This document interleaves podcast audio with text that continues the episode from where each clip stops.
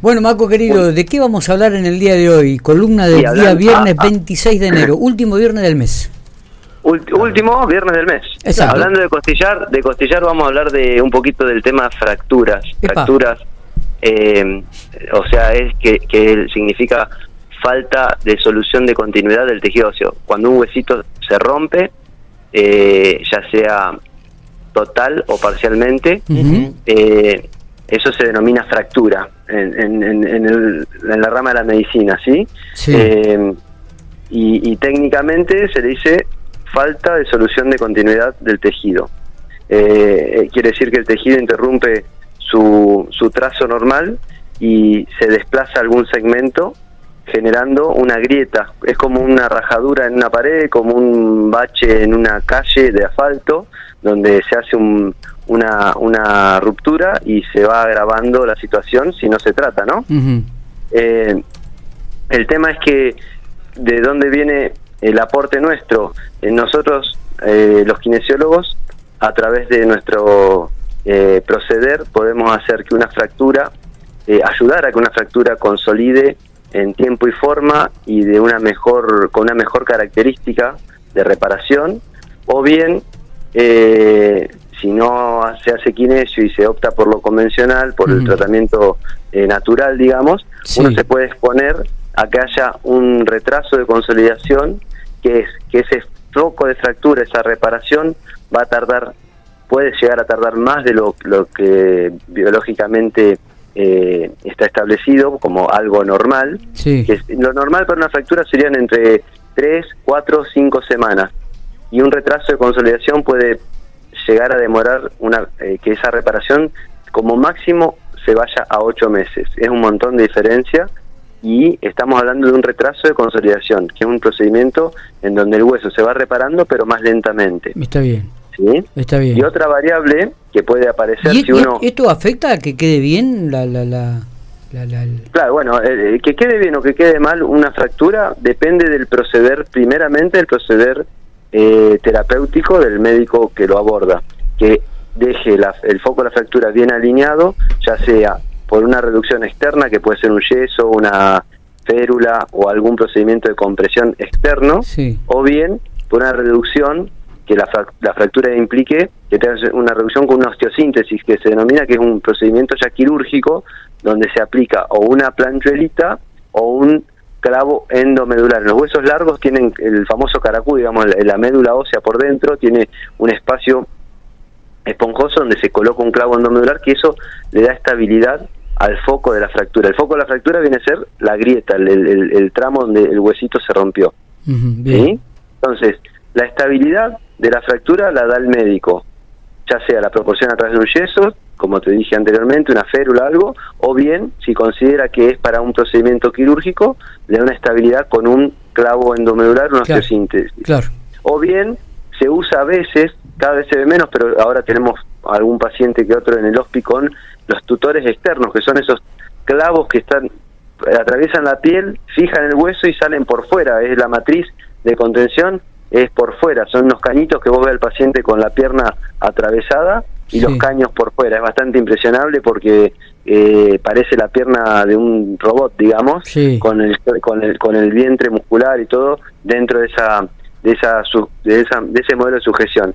Que ese se da más que nada para lo que te iba a decir ahora, que es cuando el hueso no consolida por algún problema, algún defecto en la matriz, que eso ya se denomina pseudoartrosis. Pseudo quiere decir falsa y artrosis quiere decir eh, articulación o, o conjunción del hueso. ¿sí?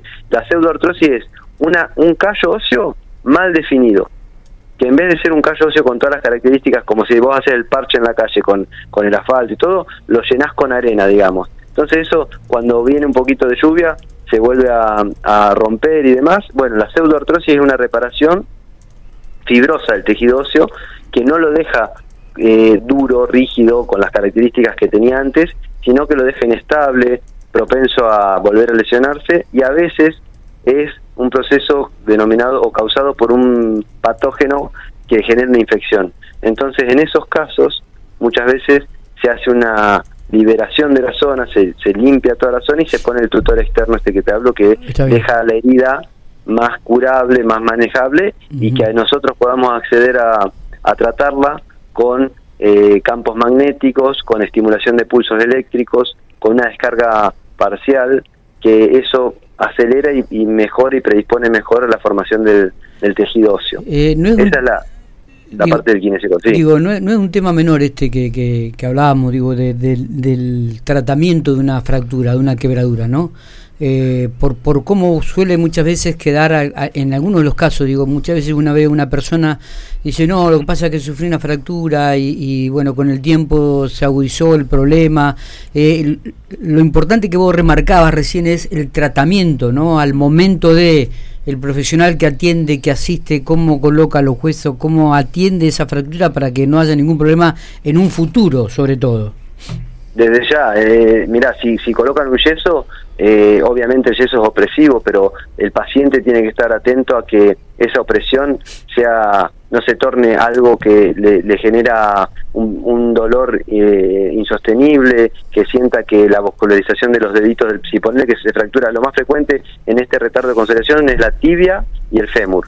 Eh, que vea que sus dedos que siempre quedan al aire libre, digamos, cuando ponen una bota de yeso, eh, no se pongan morados, no se inflamen por en, demasía, que tengan, que no tenga sensación de ni de feo olor, ni de eh, inflamación crónica, ni de adormecimiento continuo, eh, estar atento a esas cuestiones, que también yo trabajo mucho, a mí me gusta que me llegue el paciente con la bota puesta, porque uno también ya puede empezar a, a estimular eh, ese tejido a través del campo magnético y a veces de electroterapia y también uno va mirando eh, la evolución de esa, de esa eh, extremidad y, las partes libres que no están afectadas por la fractura, pero ver cómo se comportan. Entonces, podría darle una mano, porque el médico, viste, te, te hace el procedimiento de rescate, te hace el yeso, todo, pero capaz que lo ves nuevamente a las 15 días, a las dos semanas, y todo ese proceder, algunas personas piensan que, bueno, se aguantan porque es normal que me oprima mucho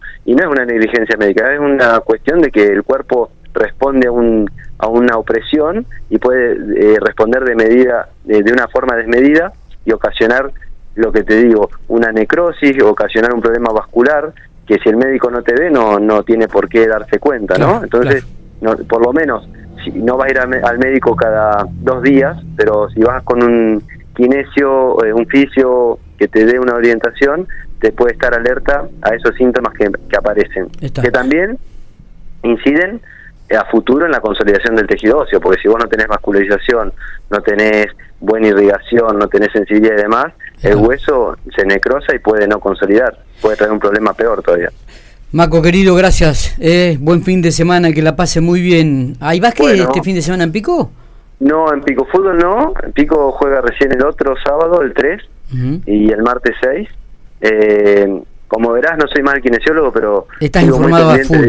Sí, porque me, eh, nada, el ser hincha es, imposible dejar de serlo, ¿no? Claro, Por más que uno esté o no en, el plantel. Buena campaña están haciendo, buena campaña. Están haciendo muy buena campaña, la verdad que como hincha estoy muy contento con, con el decano.